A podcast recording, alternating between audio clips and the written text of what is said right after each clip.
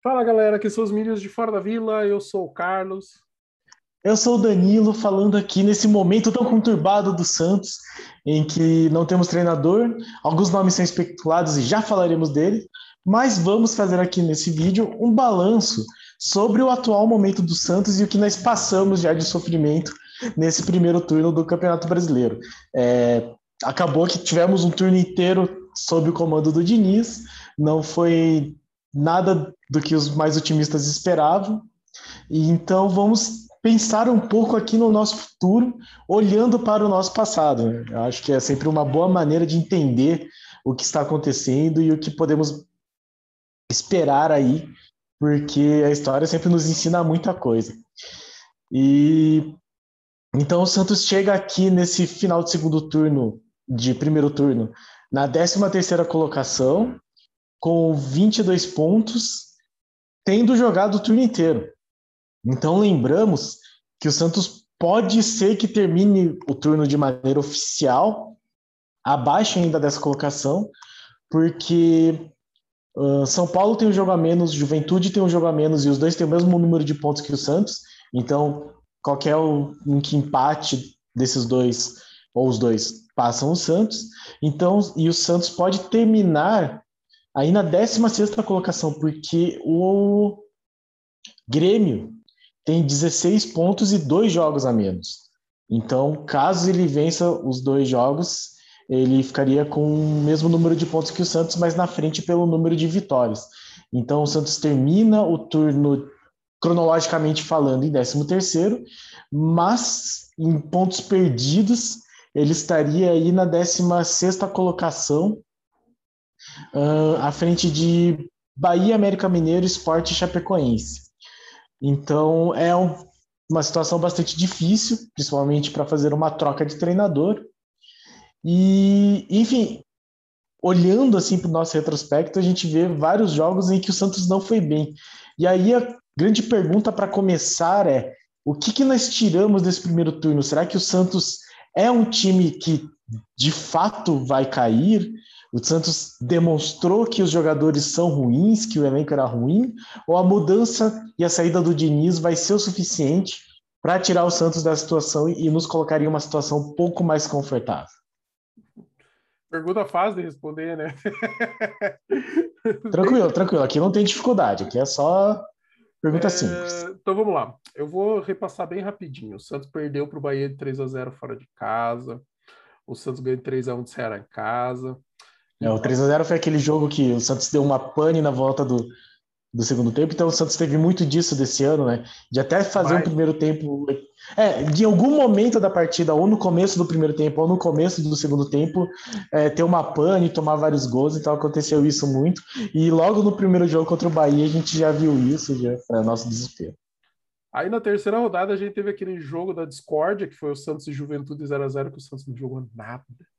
Mas assim, foi Cara, até os jogos com o Roland, que foram ruins, não foram tão ruins quanto esse jogo. E foi meio desesperador. Só que aí na sequência o Santos perdeu para o Fluminense de 1 a 0 mas jogou bem. O Santos jogou bem. Nossa, o Marinho teve várias chances, era para ter ganhado, pelo menos empatado esse jogo, mas. Era. Enfim, gol do, gol do Nenê, né? Lógico. E aí, na sequência, a gente ganhou do São Paulo, cara. Olha que coisa. Eu nem lembro quando que tinha sido o último clássico que o Santos tinha ganho a gente estava precisando para moral, para ver que o trabalho estava dando resultado, e ali foi um bom momento. A gente até comentou né, no vídeo de análise do Diniz que esse momento foi um momento bem interessante para o Santos, porque o Santos tinha feito um jogo bom contra o Fluminense, mas não tinha conseguido o resultado, e aí ganha do São Paulo logo na sequência. E era uma sequência complicada para o Santos, né? A gente trabalhou muito isso esse ano, né? batemos muito nisso nos vídeos. E aí, logo na sequência, o Santos empatou fora com o Grêmio, que foi um bom resultado, porque o Santos esse ano não joga nada fora de casa, então conseguiu um empate com uma equipe que é qualificada, apesar do, do momento não ser bom também, foi importante. Um jogo que o Santos não jogou mal e teve falhas de defesa. Então isso a gente vai olhando assim as constantes desse time. Né? Quando que esse time jogou bem? Quando pressionou, quando conseguiu fazer a, a marcação sob pressão e aproveitou, por exemplo, o Giamota próximo da área, que é coisa que, sei lá, o Felipe Noronha sempre fala, as pessoas que curtem tática sempre falam, né? Uhum. E que o Santos, dos casos do São Paulo, aproveitou essa essa, o erro de, de saída de bola do São Paulo, fez uma marcação sob pressão, eh, uma transição rápida, né? Foi o, o, primeiro gol foi um lançamento do goleiro que caiu no Giamotto, que passou rápido para o Marinho, então a troca de passe rápida dentro da área. E o do Grêmio a gente já vê aquelas falhas de defesa terríveis, assim, o Luiz Felipe perdendo a bola, o foi o Diego Souza livre no primeiro gol, foi. mas a gente viu também bom, assim, foram dois gols em que um foi uma boa jogada mesmo, né? aquele passe do Marcos Guil... do Camacho para o Marcos Guilherme, e o outro foi um golaço do Marinho, então fora da curva, mas enfim, conseguimos um empate. E logo na sequência a gente ganhou do Atlético Mineiro, um dos favoritos ao título. Não era o time titular, ainda não tinha é, estava desfalcado na Copa América, por vários jogadores não estavam presentes, mas a gente jogou bem esse jogo, fomos bem contra o Atlético Mineiro, o time jogou bem, se portou bem e conseguiu a vitória. Hulk estava um em campo e não fez nada. Contra um candidato, é, o Hulk foi muito bem marcado, o Hulk não conseguiu jogar, ele teve uma, duas chances, assim, e assim, nenhuma clara, assim, muitos chutes tentando de longe, teve uma que ele foi perto do gol, assim, mas ele se enrolou e não conseguiu fazer. Mas, cara, não jogou, não apareceu. O Santos é, neutralizou o Hulk. É, e, e, cara, foi muito esperançoso, porque foi uma sequência muito boa, cara. Ganhar do São Paulo, empatar fora com o Grêmio e tendo, assim, falhas pontuais contra o Grêmio, né? Não foi assim, tipo, ah, o time teve um apagão, então o Grêmio jogou muito. Não, o Santos acabou perdendo o resultado por conta de falhas pontuais. E daí, na sequência, a gente ganha do Atlético Mineiro. Ah, opa, cara, tá num caminho bom, né? Tá melhorando e tal. Aquilo, aquilo que o Diniz falou muito de time que oscilava, a gente viu nesses, nessa sequência, assim, um time que falhou contra o Fluminense, mas foi bem, aí jogou bem contra o São Paulo, aí teve mais falhas contra o Grêmio, jogou bem contra o Atlético Mineiro, não teve falhas, apesar de ter um primeiro tempo que não foi tão bem, os gols saíram só no segundo tempo, e o segundo gol que foi o do Matson, do Marcos Guilherme, um, um fez a jogada, passou para o outro, que jogou para o outro no meio. Foi uma jogada de contra-ataque em que o Atlético foi todo para o ataque. Então, assim, tem que sempre colocar em contexto. Mas o time, sim, estava oscilando, como diz o Diniz, mas indicava que tinha potencial. E aí. Aí começa os sinais, né? Que no começo a gente não enxerga, mas depois a gente vê. O Santos empatou em casa em 0 a 0 com o Sport, que também foi um jogo ruim outro jogo que o Santos não conseguiu jogar, e, e o esporte levou algum perigo para o Santos, coisa que o Juventude não tinha feito, né? O Juventude abdicou de atacar, o Juventude foi lá para conseguir empate conseguiu. Agora o esporte não, o esporte causou perigo, o Santos sofreu um pouquinho com o esporte, podia ter sido pior do que foi, cara. O que é bizarro, porque o esporte é uma das piores equipes do campeonato, e se a gente não consegue ganhar em casa de uma das piores equipes, é um sinal de alerta, mas dentro do contexto de vir de uma sequência boa e ter dificuldade contra times retrancados, a gente meio que, ah, cara, vamos esperar um pouquinho, né? Vamos analisar com mais calma. Vamos lá. vamos dar sequência. Aí o Santos perdeu para o América Mineiro. 2 a 0 fora de casa. E aí a gente Esse se preocupa. Foi ruim. Esse Isso. jogo foi bem complicado. O Santos não conseguiu funcionar, o time do Santos não funcionou. É, Esperava-se sim um América reativo, talvez, mas foi um jogo bem ruim. Assim. É. é. E, na sequência, a gente ganha do nosso eterno freguês da Vila, que foi o Atlético Paranaense. E assim. Tomara que perca de novo na semana que vem. é um clássico o Santos ganhar na Vila e o Atlético ganhar na, na Baixada em Curitiba. A gente troca pontos com eles. E eu espero que na próxima também consigam, porque vale a classificação. É, o retrospecto do Santos contra o Atlético Paranaense na Copa do Brasil é, não não é tão bom. O Atlético eliminou o Santos duas vezes e o Santos eliminou o Atlético só uma. Então, vamos empatar isso aí, né? Só que assim, o momento é complicado, a torcida é essa, nós vamos estar lá torcendo. Tomara que quem assuma dê uma injeção de ânimo, ajuste coisas específicas, a gente já consiga moer e, e pelo menos passar de fase para ganhar mais uma graninha e ter chance aí de subir um pouco mais na, na, nas tabelas do, da Copa do Brasil. É, depois disso, a gente teve aquele clássico contra o Palmeiras, que a gente perdeu de 3 a 2 então, e aí a gente tem de novo essa questão da oscilação, né? O Santos fez um jogo relativamente bom contra o Atlético, mas achou um gol. O Atlético deu um gol, assim, foi, foi pura mística da Vila aquilo lá, porque é um gol contra bizarro.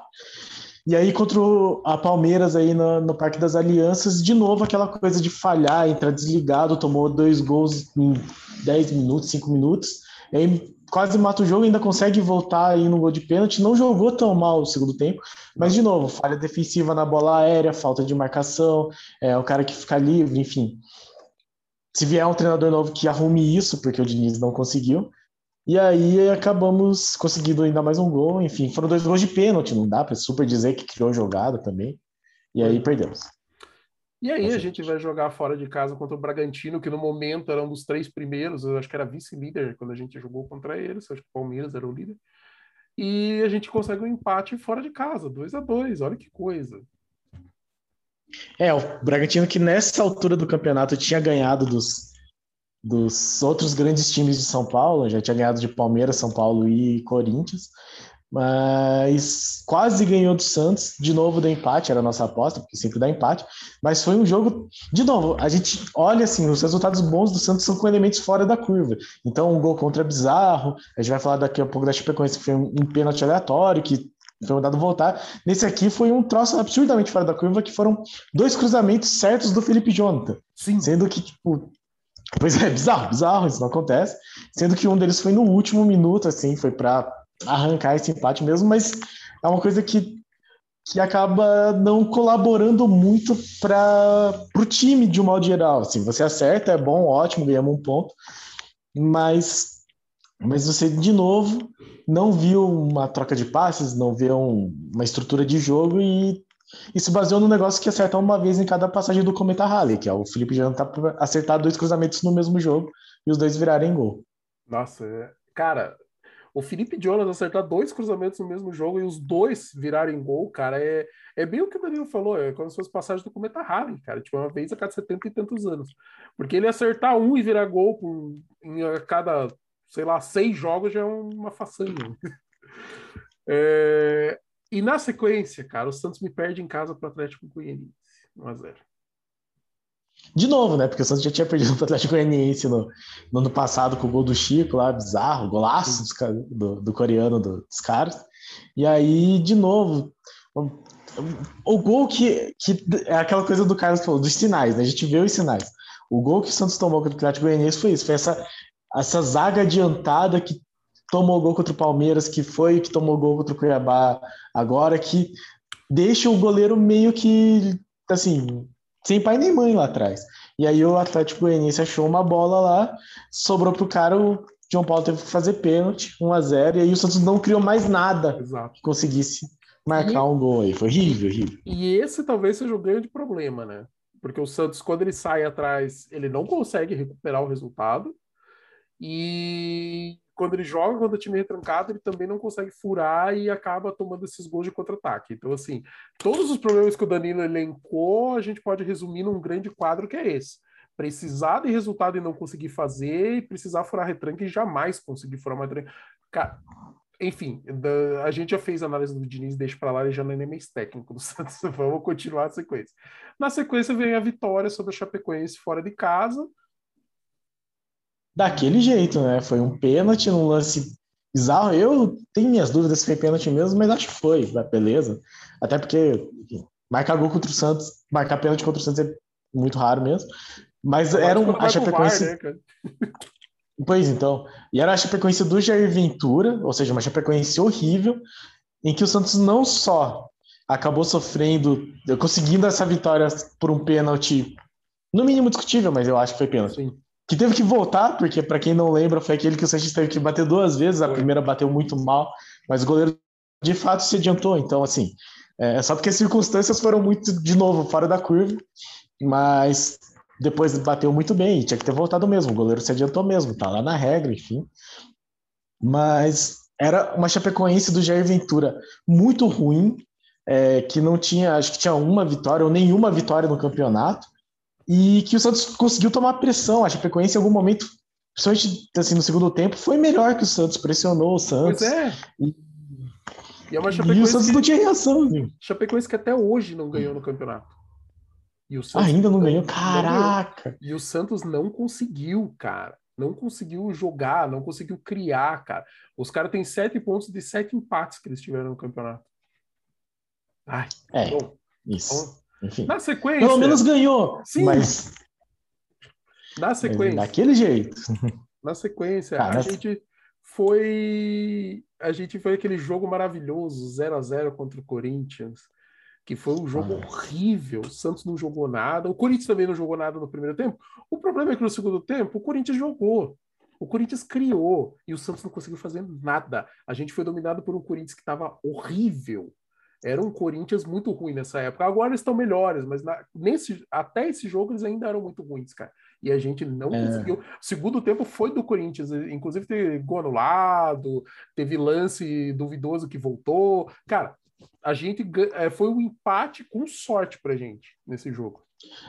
É, o torcedor cientista que reclama aí do VAR não tem por que reclamar, porque pro Santos conseguir arrancar esse empate do Corinthians do jeito que foi, contra o Corinthians, só graças ao VAR mesmo, porque teve um, um gol deles que estava impedido, mas tinham dado, se não fosse o VAR não teria voltado, e um pênalti que deram, assim, que foi dado o pênalti, se não fosse o VAR também teria sido pênalti, o Santos teria perdido esse jogo, tranquilamente. Era, era, era o começo desse Corinthians que agora está muito bem, mas era só a estreia do Juliano, então o Renato Augusto nem jogou esse jogo, e, e o Santos era para ter ido bem melhor contra o Corinthians, então os, os sinais estavam ali, o golpe estava ali, né? A gente estava caindo que quis. Exato.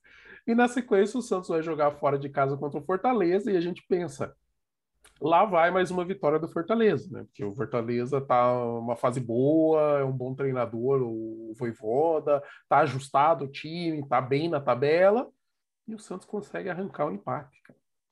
Arrancar o empate porque o João Paulo pegou um pênalti no último minuto, mas o Santos de novo não jogou bem, e só porque acertou um cruzamento logo depois do gol do Fortaleza, que o goleiro desviou e daí caiu na cabeça do Sanches para ser gol.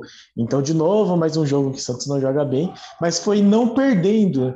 Então, o Santos conseguiu aí ganhar da Chapecoense, empatar com o Corinthians, empatar com o Fortaleza, vai ter mais empate logo em seguida, então ficou quatro jogos sem perder no campeonato, mas são só três empates. E foi, foi uma boa jogada. O Pirani apareceu na esquerda, conseguiu cruzar, o goleiro só encostou na bola e daí acabou ficando livre para o Sanches tal. Então, assim, a jogada foi boa, só que, cara, foi uma jogada. Sabe, assim, o Santos não fez muito mais que isso no jogo, e é bem o que o Danilo falou. Se o João Paulo não pega o pênalti no final, é uma derrota para conta, cara.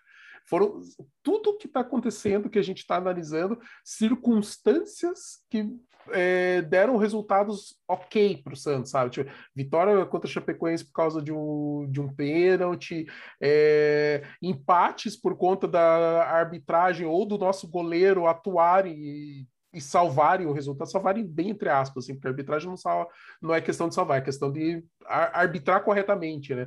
Mas, cara, não tem nada que você diga assim, nossa, porque o Santos mereceu, porque o Santos jogou mais. Até agora, a gente falou que o Santos jogou bem contra o São Paulo, contra o Atlético Mineiro e contra o Fluminense. O Fluminense a gente ainda perdeu. Tá? Veja, três jogos do universo de 16 rodadas que a gente falou até agora. Tá, o resto, tudo circunstâncias. É, o gol contra o Atlético Paranaense que deu a vitória, cara. Nossa, tipo, fazia tempo que eu não vi um gol contra tão ridículo, sabe? Então, é, o Danilo tá, tá analisando perfeitamente. Vamos continuar aqui. Vamos para a 17 rodada, que tá. Cara, só, só um pouquinho, galera. O computador deu um chabuzinho voltou. Pronto. Aí, na sequência, a gente empatou em casa com o Inter 2 a 2 é, então esse jogo aí foi um jogo que talvez colaborasse aí para um argumento do Diniz ficar, porque o Santos conseguiu é, estar perdendo, de novo a falha da defesa, de novo a defesa se adiantando, de novo a falta de marcação, mas conseguiu uma virada muito improvável. Uh, foi um bom jogo do Pirani. Foi. E de novo, no fim, falhou, deixou aí a lei do ex entrar em ação tomou o gol do Yuri Alberto. Assim, era um time que até a defesa já estava totalmente desnorteada já. E, o, e esse jogo o Santos não jogou mal. O Santos jogou ok. Não foi espetacular, mas conseguiu criar, conseguiu recuperar, sabe? Tipo, fazer a virada. E assim, foi punido no final. Esse jogo era um Santos, era um jogo, acho que de todos os jogos que a gente tá falando agora, era um jogo que o Santos merecia ganhar sabe assim, jogou, tentou marcar, conseguiu tirar várias bolas, tentou fazer algumas jogadas de contra-ataque, sabe? Tipo, o Santos jogou um pouco, só que tomou o gol, lançamento lindo, acho que foi o Denilson que lançou, não sei o nome dos caras. É, foi lindo o lançamento para o cara que escorou para o Yuri Alberto, sabe? Tipo, só que foi nas costas da zaga, nas costas do Felipe Jonathan do Wagner Palha. Então, aquelas coisas que a gente já está, infelizmente, ficando acostumados de forma negativa. E aí, na sequência, galera, na 18ª rodada, o Santos teve aquele resultado lindo, maravilhoso, só que não. 0 a 4 contra o Flamengo. Eu acho que esse a gente nem precisa falar, né? É, só falar que, segundo o Diniz, uh, foi 1 a 0 para o Flamengo, os outros três gols do Santos que deu. Assim. Então.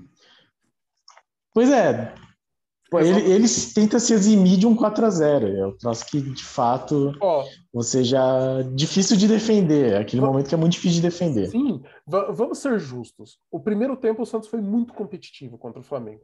O Flamengo foi melhor? Foi. Só que o Santos soube marcar, o Santos soube segurar o jogo. Várias faltinhas, várias coisas que dava aquela quebrada no ritmo do Flamengo, sabe? Parecia um time mais maduro, assim, parecia aquele time copeiro, chato de jogar na América do Sul, primeiro tempo do Santos foi é, só que não com a qualidade, mas assim, esse estilo de jogo estava funcionando. Aí no segundo tempo, um pênalti idiota, ridículo, besta, que assim, duvidoso também, mas assim, foi muito idiota. Ele não precisava ter feito nada daquilo. O, cara, o Wagner falhou feio. Eu, não quero queimar o cara aqui, mas ele mandou muito mal. Se ele chega dando uma bica na bola, não tinha acontecido nada daquele lance ali.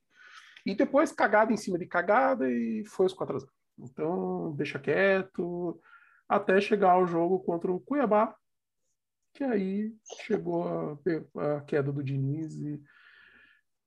O que, que a gente fez nesse campeonato aí, nesse primeiro turno de bom, cara? Ganhamos cinco jogos, mas empatamos sete, perdemos sete, cara. Estamos com saldo negativo de cinco. Não, não foi a primeira, não foi a pior campanha do Santos em primeiro turno, mas é uma das piores. Se não me engano, acho que é a terceira pior campanha que o Santos já fez em primeiro turno de Campeonato Brasileiro. Então, já tomou mais gols, também já fez menos, mas mesmo assim, é uma campanha preocupante. Aquela, aquilo que a gente pregou de ter um campeonato tranquilo, de ter um, é, um ano mais sossegado, já não está acontecendo. A gente já está sofrendo. E assim, ah, mas daí o Santos consegue ganhar umas duas. Cara, não vai ganhar duas assim da noite pro dia, não vai ganhar só porque a gente quer que ganhe. Que, se fosse assim, a gente ganhava toda a rodada. Vai demandar trabalho, cara. Vai demandar que um técnico consiga organizar as coisas, dê mais segurança defensiva para o Santos e crie mais alternativas de ataque para o Santos conseguir marcar gol, que é um grande problema do Santos esse ano. O Santos tem feito poucos gols. Veja os resultados que a gente falou. Poucos jogos o Santos fez dois sabe? Quando fez, fez um, a maioria dos jogos. Então a gente é uma situação, um momento preocupante, porém a gente pode enxergar com um pouco de otimismo que a gente conseguiu mandar o Diniz embora ainda no primeiro turno, mas assim, entendo que eu não estou falando isso como, ah, estou crucificando o Diniz e eu queria a cabeça dele e tal. E, assim, eu acho que deu o que tinha que dar, a experiência ensaiou ficar boa, mas nunca ficou boa de verdade, então acabou só que com otimismo, porque o próximo treinador pode corrigir algumas coisas e aproveitar o elenco do Santos, que não é ruim. É um, um bom elenco, não é elenco espetacular, não é aquele elenco que dá segurança total para gente, mas, cara, tem bastante opções, tem variações, tem reservas, tá até melhor do que o elenco do Cuca com o Transfer Bank cara, não tinha reserva. Sabe? Saiu, a gente tinha, saiu o Soteldo entrava o Lucas Braga, era a única reserva que o Santos tinha, que a gente confiava e falava, não, beleza, esse aqui não tá tranquilo. E o resto do time, cara, saiu o jogador, acabou, cara, a gente não tinha opção. Então, assim, ele, talvez os, os titulares não estejam no momento ainda tão bom quanto estiveram os titulares sob o comando do Cuca, né? É, talvez a qualidade deles também não seja igual, então a gente pode questionar que a zaga talvez não seja tão boa quanto o Veríssimo e Pérez. Pode, sabe? Não, não vejo problema nenhum, são jogadores em outra fase da carreira, em momentos diferentes tal. É, o meio de campo é diferente também, então armado diferente, a gente pode comparar jogadores e momentos tal. E o ataque não tem mais o Soteldo, não tem mais o Caio Jorge, mas agora a gente tá com o Batistão, o Lucas Braga, desde o ano passado tem se mostrado um cara importante para o Santos. Então, e tem agora opções para trocar, sabe? Então, tipo, pô, você tem o Marcos Guilherme, você tem o Lucas Braga, você tem o Batistão, vai ter o Tardelli, tem o Marinho, sabe? Então, assim, tem, tem opções. Mas aí vai muito do estilo do treinador, se adaptar ao elenco que o Santos tem, se adaptar à realidade financeira do Santos, porque, cara, não adianta chegar e achar que o Santos vai contratar três jogadores de confiança. O Santos não vai contratar ninguém, cara. É o que tem. Tipo, o que tá ali é o que o Santos tem disponível. Talvez possa trazer um jogador que esteja livre no mercado e que não tem um salário tão alto. E olha lá, sabe? Tipo, vamos ver o que, que vai acontecer. E aí a gente vai, assim, a gente passou o panorama do que foi o turno para poder responder a pergunta que o Danilo fez. O que, que a gente pode esperar agora do segundo turno com o possível novo técnico? E aí, Danilo, o que, que a gente pode esperar desse time? E aí, as opções aí que a imprensa está ventilando, o que, que a gente já pode, de repente, desenhar um pouco aí para o campeonato do Santos no segundo turno? Pois é, olhando aqui como que foi esse primeiro turno no geral, eu coloco, porque no momento a minha única preocupação é não ser rebaixado. E a ideia é ter quatro times que vão pior. Então, de cara, Chapecoense, Esporte, América Mineiro e Juventude são os times a serem batidos nesse próximo turno. Juventude com chance de ficar na frente do Santos ainda, porque tem um jogo a menos. E aí, nesse sentido, como o Carlos falou, não é que o Santos tem um time ruim em matéria de material humano, de material futebolístico humano. Mas eu acho que é muito. De, assim, não é um elenco para ser campeão, mas não é um elenco para estar tá nesse nível também. Então eu sou um cara, costumo ser um cara bastante esperançoso nesse sentido, de que essa mudança do treinador vai ser o bastante para fazer com que esse elenco renda o que ele pode render. Ele está muito abaixo do que ele pode render.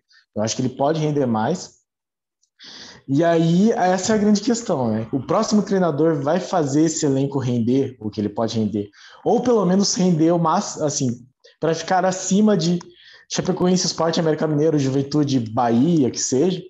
Essa é a grande pergunta. E os nomes que estão sendo muito ventilados são de Fábio Carilli e Rogério Ceni. Segundo é, vários veículos de imprensa, o, tanto o Cuca quanto o Guto Ferreira foram descartados, assim, no primeiro momento.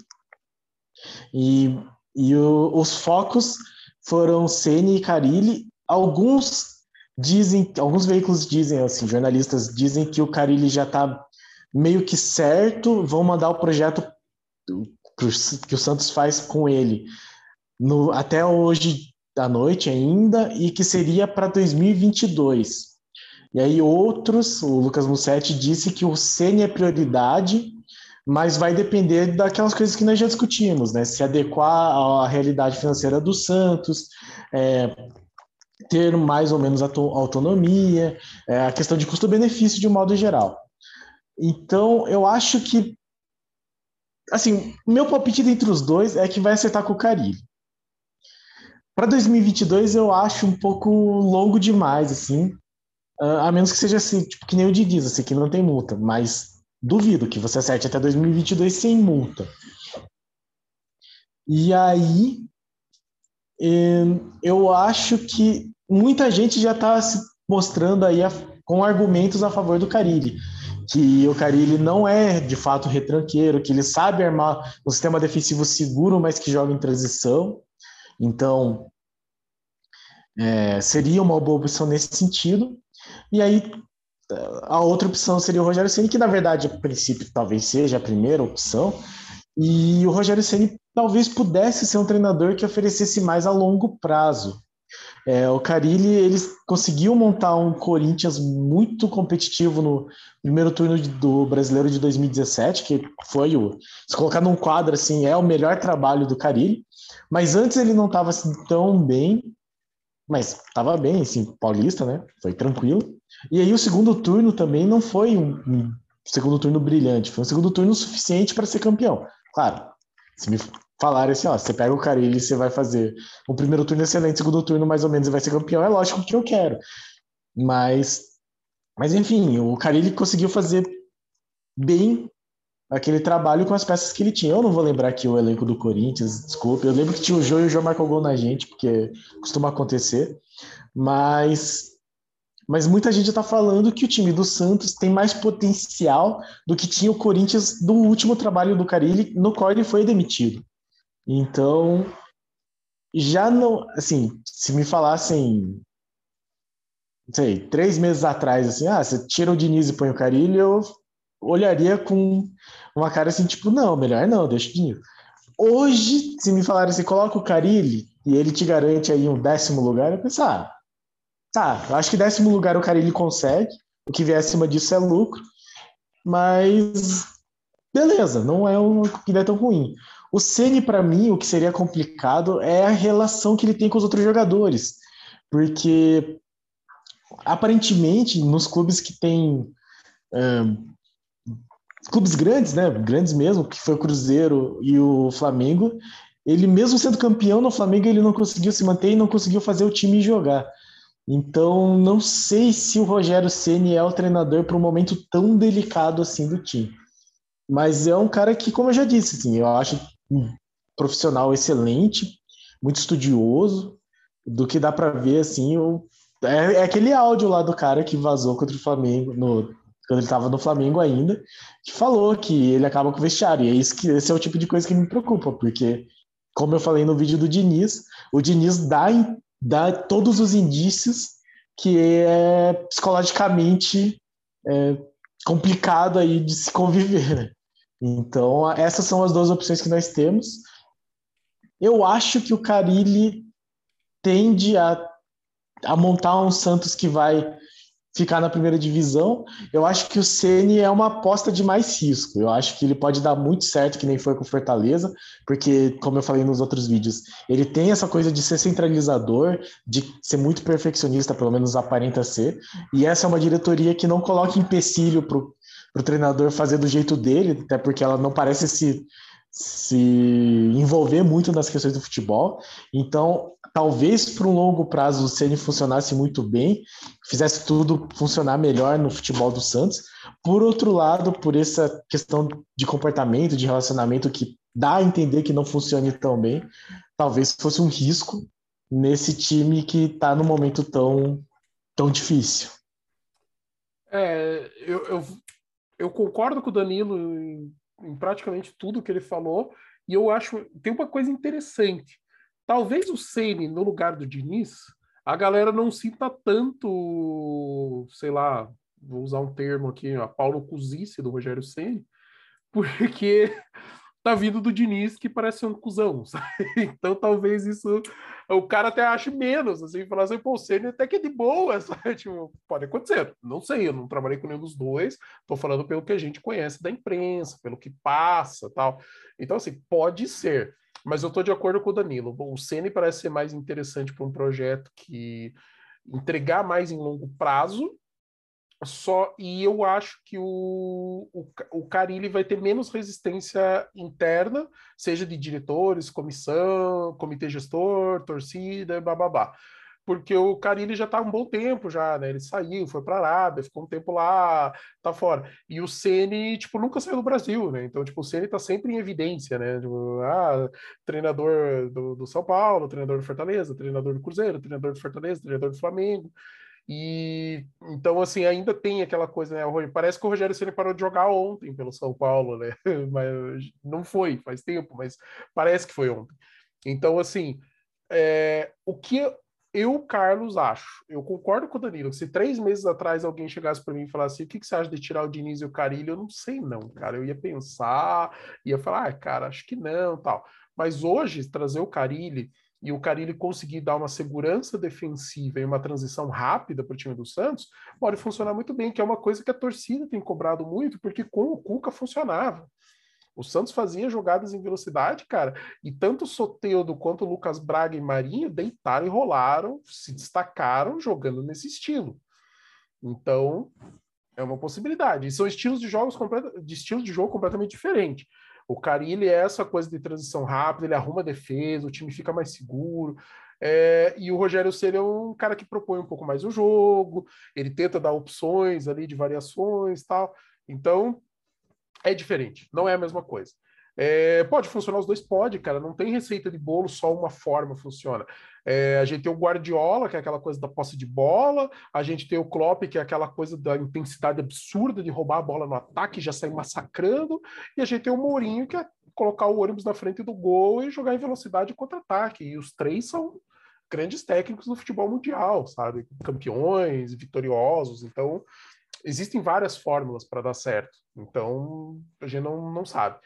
É, o meu palpite, Carlos, é o Santos vai consultar o CN, saber do que, que ele vai querer, o que, que ele não vai querer, quanto que vai custar, se vai querer jogador, não sei o quê, babá, babá, e vai analisar o que, que o Carille está pedindo, porque eu acho que o Carille está pedindo menos, sabe? Tá pedindo, o Carille está chegando para mostrar serviço numa outra equipe e quer trabalhar com o Santos. Pela, pelo que o Globo Esporte apurou, ele tem interesse de treinar o Santos, é uma equipe que interessa para ele.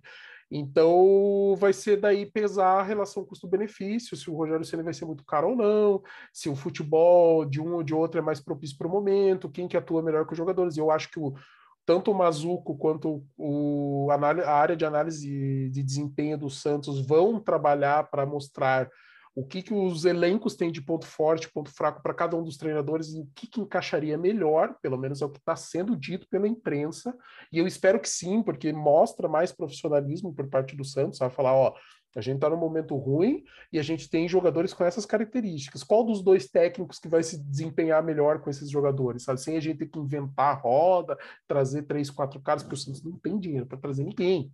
É, é, o que eu falei, talvez traga um ali que, ah, esse cara tá sem contrato, então, ah, eles emprestam porque ele é reserva, mas é homem de confiança do treinador, sabe? Então, pesar tudo isso para indicar. Então, o que eu acho?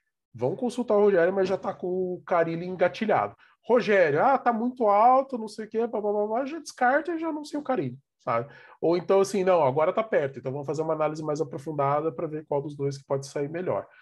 É, eu tenho preferência? Não, não tenho, cara, de verdade. Eu não, não diria, assim, eu não tenho um que eu falo assim, eu prefiro esse, ah, eu quero aquele. Mas eu vou, é, vou ser bem honesto nesse momento de dizer o seguinte, cara, vai doer que eu vou falar, eu não gosto desse tipo de coisa, mas talvez o Carilli seja melhor. Por quê? Acerta a defesa, o time sabe marcar, sabe jogar em velocidade, o Santos tem vários jogadores rápidos, tem o Matos, tem o Marinho, tem o Marcos Guilherme, tem o Lucas Braga, sabe? Tem o Pirani.